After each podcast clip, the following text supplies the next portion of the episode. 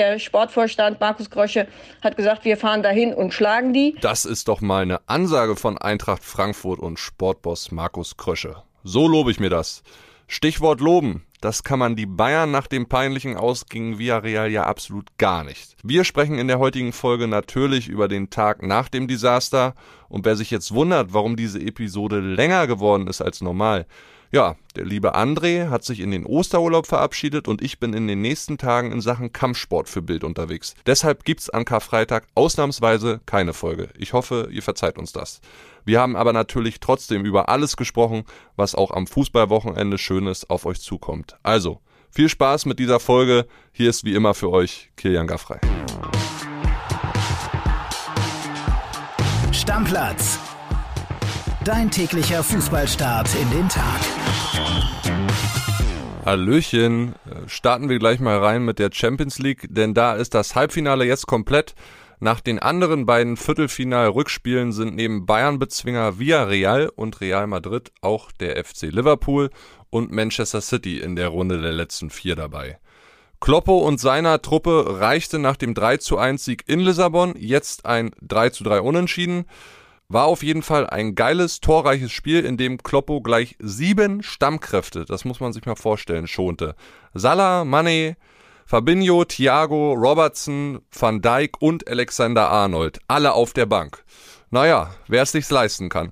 Konate traf schon wie im Hinspiel, dann gab es noch einen Doppelpack von Firmino. Das reichte am Ende, obwohl Benfica durch zwei späte Treffer durch Jaremczuk und Darwin immerhin noch den Ausgleich packte. Ja, bei Atletico gegen City ging es wie schon im Hinspiel heiß her, aber diesmal war City lange nicht so überlegen wie beim 1 zu 0 im Hinspiel. Schöne Rudelbildung noch am Ende, eine rote Karte für Philippe, aber eben auch kein Tor für Atletico. Deshalb steht Man City jetzt im Halbfinale und trifft auf Real. Liverpool darf dann gegen Villarreal ran. Mal gucken, ob die dann auch Kloppo zu Fall bringen. Jetzt zu den Bayern. Und ich will gar nicht lang schnacken. In München ist genug los, ihr wisst es ja. Ich will mal hören, wie der Tag nach dem Desaster so lief. Deshalb rufen wir jetzt mal meinen Kollegen Tobi Altscheffel an. Anruf bei Tobi Altscheffel. Tobi, ich grüße dich. Wahrscheinlich wahnsinnig viel los bei dir. Schön, dass du dir die Zeit nimmst. Vielen Dank dafür. Fangen wir mal an. Wie lief der Tag nach dem Desaster für dich eigentlich? Also erstmal war es ein Aufstehen nach einer sehr kurzen Nacht, weil man ja dann doch sehr lang noch die Themen bespricht. Ich glaube, ich bin irgendwann um drei oder so ins Bett gekommen. Und dann hat eigentlich den ganzen Tag entweder das Telefon geklingelt oder es gab Termine und irgendwann gegen zwölf Uhr oder so habe ich mir festgestellt, dass ich noch nicht mal einen Kaffee machen konnte. Also das sind dann die Tage, äh, für die man einerseits natürlich lebt, weil es sehr viel zu berichten gibt. Äh, andererseits sagt dann der Körper irgendwann auch, jetzt bist du aber mal müde oder vielleicht brauchst du jetzt mal einen Kaffee. Ja, kann ich mir vorstellen. Termine, Termine, Termine. Du hast mit Ex-Bayern-Boss Karl-Heinz Rummenigge gesprochen, du hast mit Präsident Herbert Heiner gesprochen, die Interviews gibt's heute in Bild. Was sagen die eigentlich zur Viertelfinalblamage? Ja, das muss man natürlich ein bisschen getrennt äh, betrachten. Der Karl-Heinz Rummenigge ist nicht mehr für den Verein tätig. Das heißt, der hat schon eine etwas kritischere Sicht darauf, hat auch gesagt, liegt nicht an der Qualität des Kaders, hat gesagt, für ihn war das im Stadion wie eine Schockstarre. Da saß neben Uli Hoeneß, also die beiden ehemaligen Alpha-Tiere nebeneinander versammelt, waren sichtlich ja, mitgenommen von diesem Ereignis. Und der Herbert Heiner, äh, natürlich Kraft seines Amtes, muss den Blick nach vorne richten und sagt, wir werden uns wieder schütteln und ähm, wir werden daran arbeiten, die DNA des Vereins wieder mehr zu zeigen, wieder weiterzukommen. Also beide Bosse kann man verstehen in dem, was sie geäußert haben, auch wenn die Marschrichtung ein bisschen unterschiedlich ist oder der, der Duktus, in dem beide sprechen. Hm. Ganz interessant finde ich ja, jetzt wird über diese Kaderqualität diskutiert. Die einen sagen, sie ist zu schwach. Karl-Heinz Rummenigge sagt aber wiederum im Zitat, im Kader des FC Bayern stehen 18 Spieler, die voraussichtlich an der WM teilnehmen. Das Ausscheiden liegt nicht an der Kaderqualität. Was ist denn deine persönliche Meinung dazu? Lag es jetzt daran oder liegt es nicht daran? Hat wie vieles im Leben zwei Seiten die Antwort. Ähm, es ist schon so, dass der Kader der gegen Villarreal zur Verfügung stand, der war schon eigentlich top. Also Niklas Süle hat gefehlt. Äh, ansonsten waren alle Spieler vorhanden. Könnte man sagen, ja, das sind 11, 12, 13, 14 Nationalspieler, die Julian Nagelsmann bringen kann, eigentlich auf jeder Position. Aber man muss natürlich auch beachten, Davis, monatelang raus gewesen, war jetzt nicht in Topform. Goretzka, ewig lang verletzt gewesen, nicht in Topform. Auf der anderen Seite Spieler wie Müller, der äh, hat auch nicht die, beste Phase seiner Karriere. Gnabry steht ein bisschen neben sich. Ähm, ja, der Kader an sich, wie er jetzt dargestanden ist in dem Spiel, war schon gut, aber es waren auf gar keinen Fall alle Spieler auf ihrem Top-Leistungslevel und auch die Corona-Nachwirkungen, die Auswirkungen aus Verletzungen, sie Goretzka, die haben den Bayern da schon wehgetan in dem Spiel. Jetzt suchen natürlich alle irgendwie nach den Gründen. Das machen wir Journalisten, das machen die Fans, das machen die Bayern auch an sich. Was denkst du? Wer sind die Hauptschuldigen, wenn man das so nennen kann an diesem Desaster? Wer trägt dafür die Verantwortung? Es gibt nicht einen Alleinschuldigen, das ist klar. Und nach dem Spiel war ja bei vielen der Reflex, ich glaube, ähm, Lothar Matthäus hat das auch bei Sky kommentiert, den Wechsel hat er nicht verstanden. Wieso geht jetzt Lukas Hernandez raus und es kommt Alfonso Davis kurz vor Schluss, 87., 88. Minute. Da hat aber dann Julian Nagelsmann auf meine Frage in der PK gesagt, es ist einfach so, dass Hernandez verletzt war und der konnte nicht mehr. Also das ist schon mal wieder eine Erklärung, auf die man achten muss. Dann, die Bayern waren nicht auf dem Top-Level. Ja, liegt das an Nagelsmann? Naja, der hatte die Spieler eben lange Zeit nicht zur Verfügung, hat im Training auch nicht die Möglichkeiten, dass er da zwei Top-Mannschaften gegeneinander spielen lässt. Ist auch nicht so einfach, diese Erklärung. Also, es sind viele kleine Bausteine. Wäre es vielleicht in der Ansprache noch was anderes gewesen? Hätten Kahn und Salihamidzic äh, mehr in die Öffentlichkeit gehen müssen? Hätten sie früher die Verträge verlängern müssen. Da hat auch Julian Nagelsmann sehr offen nach dem Spiel gesagt, er will da kein Alibi suchen und das liegt nicht daran. Ich sage, das ganze Gerede, Lewandowski, was ist mit seinem Vertrag, Nabri, was wird aus ihm? Ich glaube, das hat der Mannschaft schon ein paar Prozentpunkte genommen. Also viele kleine Stellschrauben, die dazu geführt haben, eine ganz große Stellschraube war sicher das Hinspiel in Villarreal. Da stand die ganze Mannschaft neben sich. Und ja, da hat man es eigentlich schon verbockt, obwohl man nur 0 zu 1 verloren hat. Aber im Endeffekt, wie Karl Rummenigge gesagt, nach 180 Minuten war Villarreal nicht der unverdiente Sieger. Ist ganz interessant, was du erzählst, weil äh, Heiko Niederer hatte ja vor dem Spiel auch schon unser Kollege das Gefühl, ja, dass er nicht so überzeugt davon war, dass sie das irgendwie haushoch gewinnen, wie damals gegen Salzburg. So ist es letztendlich auch eingetreten, dass es einfach an vielen Ecken und Enden irgendwie kleine Unruhen gibt. Aber dieses Vertragsthema, Robert Lewandowski vor allen Dingen, das schwebte ja schon oder schwebt die letzten Wochenenden über allem.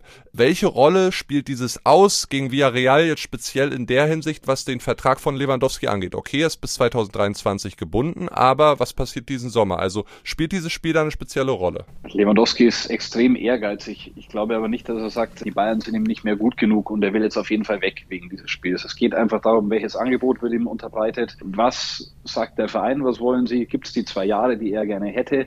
Was ich ausschließen würde, ist äh, das Szenario, welches Oliver Kahn vor dem Spiel kurz mal auf den Tisch gelegt hat, dass Lewandowski seinen Vertrag auslaufen lässt und 2023 ablösefrei geht. Das ist bis jetzt in den Planungen der Bayern eigentlich noch überhaupt nicht vorgekommen und die wollen eine Entscheidung, beide Seiten. Also entweder im Sommer verkaufen oder eben verlängern. Dass er auslaufen lässt, kann ich mir nach wie vor nicht wirklich vorstellen. Und ich glaube auch, wenn die Bayern ihm ein gutes Angebot machen, dann sagt er, wir greifen noch mehr an mit den Bayern und es ist genauso gut nächstes Jahr wieder drin, dass wir weiterkommen als Viertelfinale, weiterkommen als Halbfinale, dass wir auch mit den Bayern wieder ins Champions League Finale kommen. Jetzt ist ja sportlich die Situation in dieser Saison, sagen wir mal bescheiden. Okay, du wirst Meister zum zehnten Mal, Hut ab dafür, aber du bist raus aus diesen Pokalwettbewerben mit zwei blamablen Vorstellungen, Gladbach und Villarreal. Finanziell spielt diese Pleite natürlich auch irgendwo eine große Rolle, weil ihr geht viel, viel Geld durch die Lappen. Gibt es ein Szenario, Szenario, so dass man jetzt sagen kann, oh, da hängen jetzt auch einige Sommerdeals dran, Transfers, Abgänge, was auch immer, weil ihnen jetzt einfach Kohle durch die Lappen gegangen ist? Nee, da muss man sagen, planen die Bayern immer sehr vorsichtig und vernünftig. Also was ihnen durch die Lappen gegangen ist, sind jetzt so Pi mal Daumen 15 Millionen an Prämien und an Geldern, die sie durch Zuschauereinnahmen beim Heimspiel gegen Liverpool gehabt hätten und auch an Merchandising, was bei so einem Spiel immer umgesetzt wird. Also das sind schon 15 Millionen, die wehtun, aber das sind keine 15 Millionen, mit denen fest kalkuliert wurde. Das Paket, das finanzielle für die zwei Ajax-Spieler, Masraui und Gravenberg, das wurde geschnürt, lang bevor die Villarreal-Spiele waren und am Ende verbockt wurden. Und da äh, droht jetzt nicht irgendein Transfer zu scheitern oder die Planungen müssen neu gemacht werden, über den Haufen geworfen werden. Nee, das ist nicht der Fall und das ist auch nur vernünftig, dass so nicht geplant und damit nicht gerechnet wird. Jetzt haben wir noch fünf Spieltage in der Bundesliga, raus im Pokal, raus aus der Champions League. Was macht Bayern jetzt so mit der freien Zeit? Ja, vielleicht äh, geben Sie uns ein paar Interviews, weil normalerweise ist immer in den, äh, in den Wochen, wo zu viele Spiele sind, heißt es immer, da sind keine Interviews möglich. Jetzt hätten die Zeit und wir haben natürlich auch immer für sie Zeit. Nee, ähm, jetzt nach der Saison war ja die Planung so ein bisschen, wann müssen die Spieler zur Nations League, wann wären sie gekommen, wenn ins Champions League Finale gekommen wäre. Ich glaube, ein paar freie Tage könnte es geben, aber es ist jetzt nicht so, dass die Bayern-Spieler sich komplett auf die faule Haut legen können. Ich glaube eher, dass sie vielleicht von Julian Nagelsmann noch ein paar Trainingsaufgaben bekommen oder dann eben doch schon früher zur Nationalmannschaft müssen, weil sowohl Hansi Flick als auch Julian Nagelsmann im Blick haben, eine zu lange Pause vor der extrem hohen Belastung wieder mit den Länderspielen gegen England, gegen Italien, die könnte zu Verletzungen führen in diesen Partien. Deswegen keine lange Pause, kein äh, entspannter Sommer am See oder am Meer, äh, sondern eher weiter trainieren und erst nach der Nations League ist dann Entspannung angesagt. Wenn du jetzt unter der Woche erstmal frei hast als Spieler, hast du ja auch viel Zeit, ein bisschen mehr nachzudenken über diese Saison. Was denkst du? Du bist ja sehr nah dran. Wie sieht es jetzt in der Mannschaft aus? Diskutieren die miteinander? Gehen die sich vielleicht an der Gurgel oder bleiben die alle ruhig? Die diskutieren. Die haben schon gestern nach dem Spiel diskutiert und die diskutieren auch, ist es richtig, dass das System mehrmals gewechselt wird? Wie ist die Stärke des Kaders? Also die Bayern haben Spieler, die erfahren sind, wie Neuer, Müller, Lewandowski haben Ehrgeizige wie Kimmich oder Goretzka. Das ist völlig klar, dass die so ein Aus nicht kalt lässt. Und vielleicht äh, heben sie dann am 14. Mai die Schale in die Höhe und freuen sich kurz, aber ich glaube, den Abend drauf oder den nächsten Tag drauf ist schon wieder im Kopf, wir hätten doch eigentlich noch die Saison verlängern können.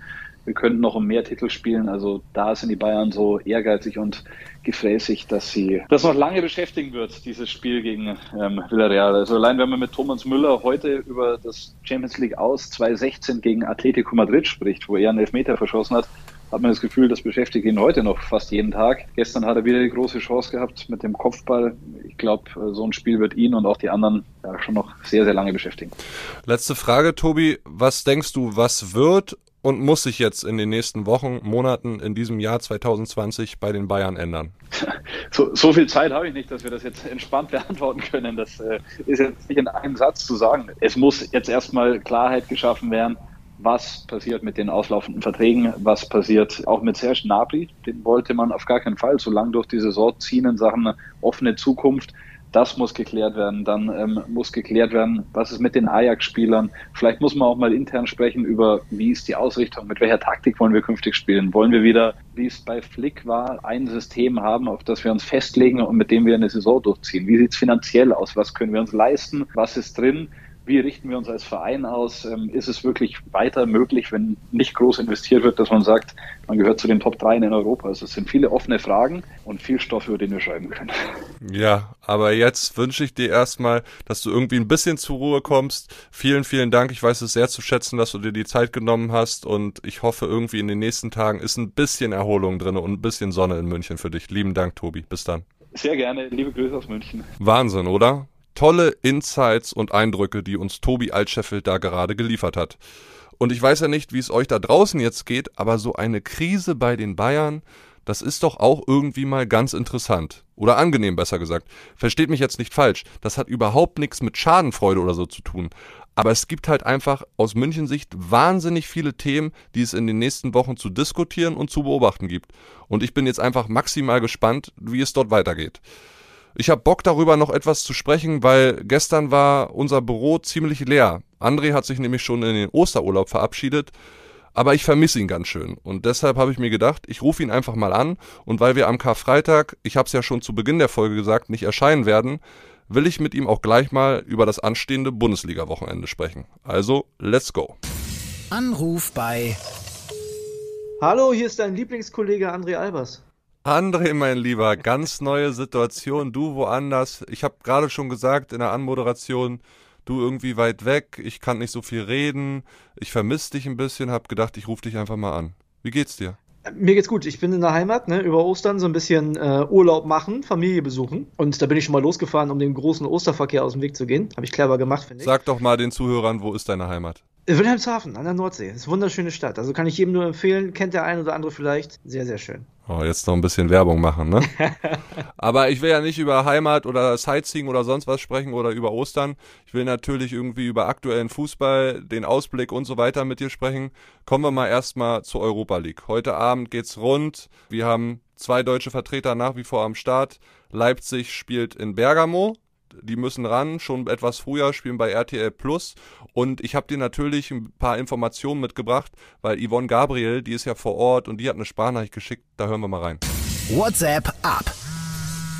Hey Kili, ja, RB Leipzig steht vor einer entscheidenden Woche. Am Donnerstag geht's im Europa League Viertelfinalrückspiel gegen Bergamo, am Sonntag in der Liga zu Tabellennacht bei Leverkusen und nächsten Mittwoch gegen Union im DFB-Pokal-Halbfinale. Aber zunächst erstmal ist RB in Italien gefragt und das wird schwer genug, sagt Trainer Domenico Tedesco, für den es übrigens das erste Pflichtspiel in seinem Geburtsland Italien ist. Also das ist was ganz Besonderes für den Coach. Aber er weiß, am Ende zählt die Leistung und die muss besser werden als im Hinspiel, sagt Tedesco. Bei RB beim 1-1 gar nicht so gut. Er sagt, das war zu wenig Präsenz auf dem Platz, zu wenig Körperlichkeit, zu wenig Robustheit. Da hat sich Leipzig relativ einlullen lassen von der Griffigkeit, von der Galligkeit der Italiener. Und Tedesco sagt, wir sind von uns überzeugt, wir sind beste Rückrundmannschaft, wir wissen, was wir können. Zudem hat der Coach personell bis auf den länger verletzten Amadou Haidara alle Mann an Bord. Und auch André Silva soll, wenn es nach Tedesco geht, wieder ein Faktor werden. Er saß ja am Wochenende 90 Minuten gegen Hoffenheim erstmals bei Leipzig auf der Bank und wurde im Hinspiel ja zur tragischen Figur, als er den schon dritten Europa-Elfmeter in dieser Saison versemmelt hat und hinterher ordentlich Häme kassiert hat. Er wird wieder in die Mannschaft rücken, anders als am Wochenende gegen Hoffenheim. Und ja, ansonsten so sind sich die Experten sicher und auch bei RB sagt man es hinter vorgehaltener Hand, ist Atalanta schon das schwerste Los jetzt auf einem Weg ins Finale.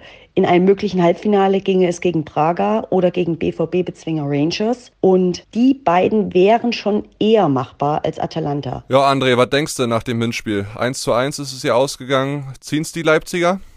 Also erstmal muss ich sagen, ich wäre vorsichtig mit, das ist der schwerste Gegner. Das haben die Bayern mit Sicherheit auch von Liverpool gedacht.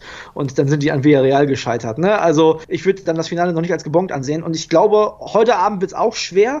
Ich war ja diese Saison schon einmal in Bergamo, habe ich dir ja von erzählt. Ich habe die gesehen zu Hause gegen AC Mailand. Da ist auch eine gute Stimmung. Also da ist ordentlich was los. Das Spiel damals hatte Atalanta aber verloren mit 2 zu 3. Und ich kann mir auch gut vorstellen, so gut wie RB drauf ist. Und äh, ich halte Tedesco auch für einen richtig guten Trainerfuchs dass sie das heute packen. Ich kann mir das echt gut vorstellen. Also ich, ich glaube, Leipzig schafft das und wir kommen ja auf das andere Spiel gleich auch noch, ist dann möglicherweise der letzte deutsche Vertreter im Europapokal. Sag mal deinen Tipp. Ich kann mir vorstellen, dass es in die Verlängerung geht und ich glaube, dann kommt irgendwie so ein Forsberg-Ding oder so und die gewinnen 3 zu 2 in der Verlängerung. Ich sag, Leipzig macht schon Feuer klar und zieht ins Halbfinale ein. Jetzt das andere Spiel. Ich glaube, darüber freuen wir uns nochmal oder darauf freuen wir uns nochmal einen Ticken mehr. Ja, Frankfurt, die Eintracht in Barcelona im Camp Nou. Sollen so viele Frankfurter mit dabei sein. Auch da haben wir unsere Reporterin Ulrika Sickenberger. Ihr kennt sie ja alle schon von ihren berühmten Sprachnachrichten aus dem Stadion. Schade, dass wir am Freitag keine dabei haben werden, weil wir, wie gesagt, nicht erscheinen werden. Aber Ulrika, die hat uns schon mal so ein bisschen in Stimmung gebracht. Hören wir mal rein. Hey Kilian, grüß dich. Personell sieht's bei Eintracht gut aus einzige Wackelkandidat ist äh, Gibril So, der sich ja gegen Freiburg das Knie verdreht hat oder gezerrt. Da wird man noch mal einen Test machen, ob es denn zum Startelf-Einsatz reicht. Ansonsten, wie gesagt, kann Trainer Glasner aus dem Vollen schöpfen, mit Ausnahme auch von Tuta, der gesperrt ist aus dem Hinspiel. Die Spanier haben sich ja nach dem Hinspiel ein bisschen über den Rasen aufgeregt, der sei so trocken gewesen.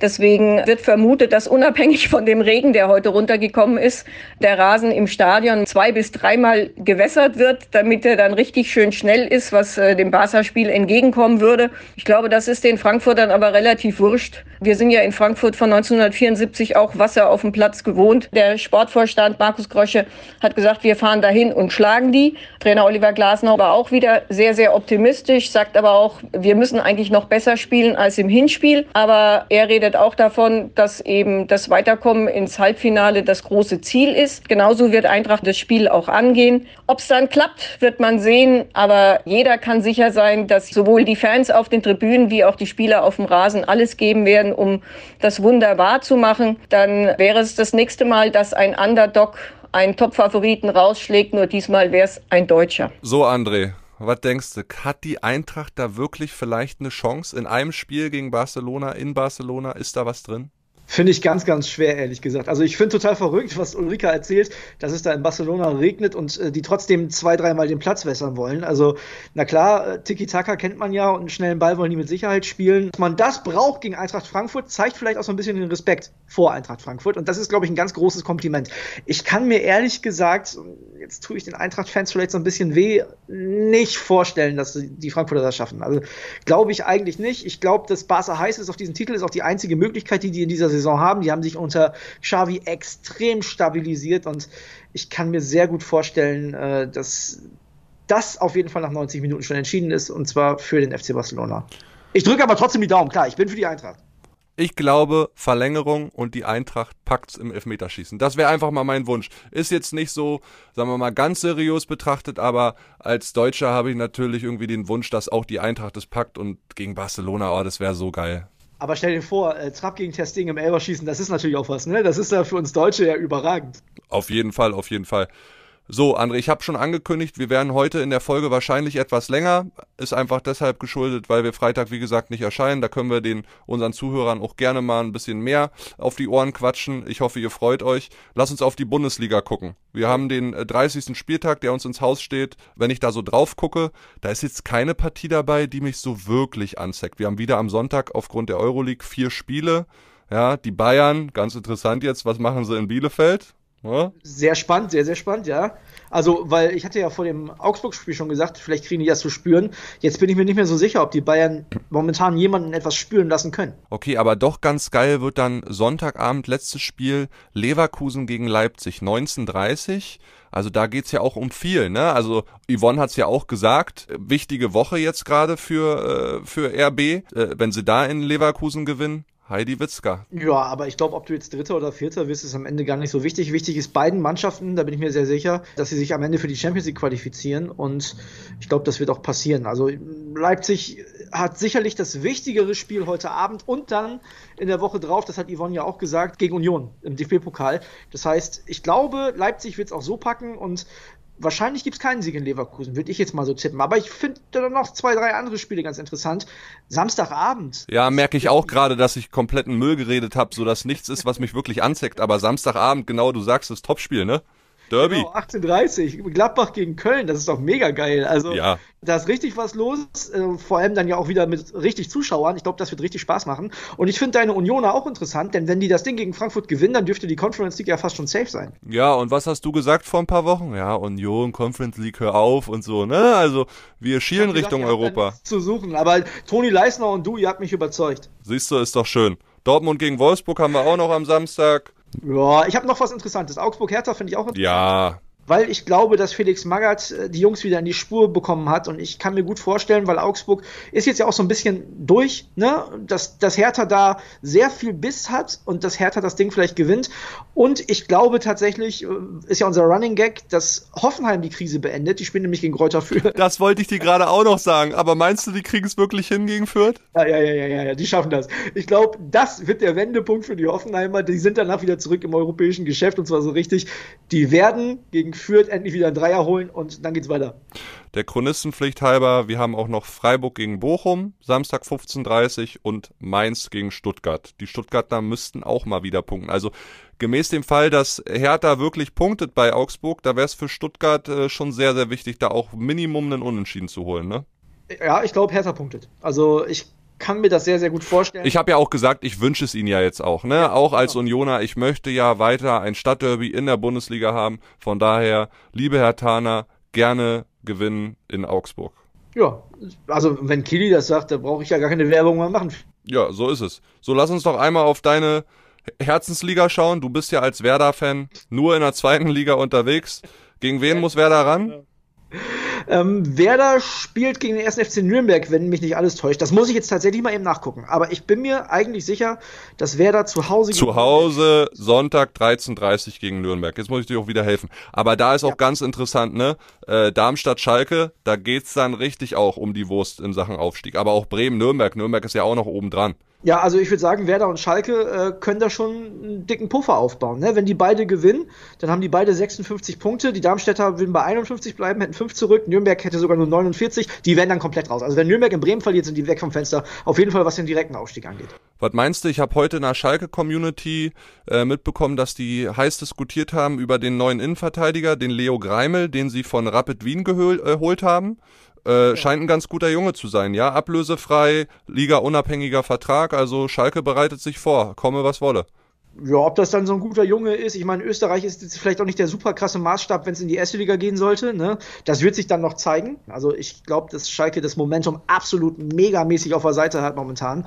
Und die gehen mit meinen Werderanern direkt hoch. Ich wünsche es ihnen auch, ich wünsche es beiden Clubs, aber vor allen Dingen Schalke. Du weißt ja, ich habe den Verein begleitet als Reporter und ich hätte Bock schon die Fans wieder, was die für Stimmung gegen Heidenheim gemacht haben, wie die Mannschaft getragen wurde nach all diesen schwierigen Monaten. Also das war schon beeindruckend, wie die Schalker da auch mit Leib und Seele bei ihrem Verein bleiben und zusammenhalten und Gas geben und den Verein pushen wollen. Also das hat mich schon nachhaltig beeindruckt, deswegen wünsche ich ihnen es jetzt auch. Und die Performance in den letzten drei, vier Wochen war ja auch seit dem Gramotzes Rauswurf richtig richtig, richtig gut.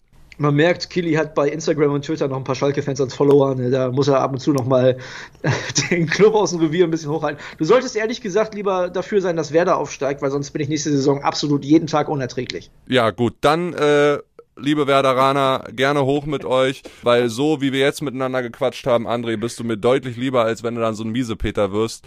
Ähm, von daher lieben Dank und äh, ich wollte dich eigentlich gar nicht stören. Genieß jetzt deinen Osterurlaub. Äh, ich muss ja die nächsten Tage trotz Ostern ein bisschen arbeiten. Guck gerne mal rein bei Bild.de. Wir machen ein paar Boxkämpfe und ein paar MMA-Kämpfe. Habe ich auch eine große Leidenschaft für. Vielleicht wusste das äh, der ein oder andere von euch noch nicht. Und für das, Schmetterbälle. Ja, Volleyball, ne, das weißt du auch, aber das mache ich selbst äh, in Käfig äh, trauen würde ich mich nie. Also schlagen, nee, das wäre nicht so mein Ding. Aber zugucken und das äh, pushen die Sportart, weil ich finde es sehr, sehr gut. Das mache ich schon gerne. Deshalb werde ich auch an Ostern ein bisschen arbeiten. Ich fahre dann erst am Sonntag ein bisschen zur Ostsee, aber da ist dann André in der Montagsfolge dann alleine für euch da.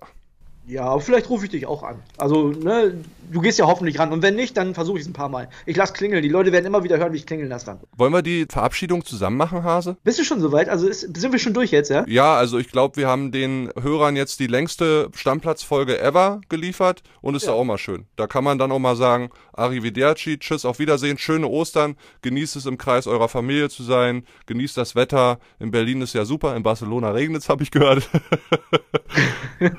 in Wilhelmshaven ist es auch okay. Also von daher, ja, euch eine schöne Osterzeit und äh, wir hören uns dann am Montag wieder. Ich freue mich schon und ich glaube, Kili ist auch dabei. Zumindest mit der Sprachnachricht. Ich kriege den verhaftet, ich bin mir sicher. Tschüssi. Ciao. Stammplatz. Dein täglicher Fußballstart in den Tag.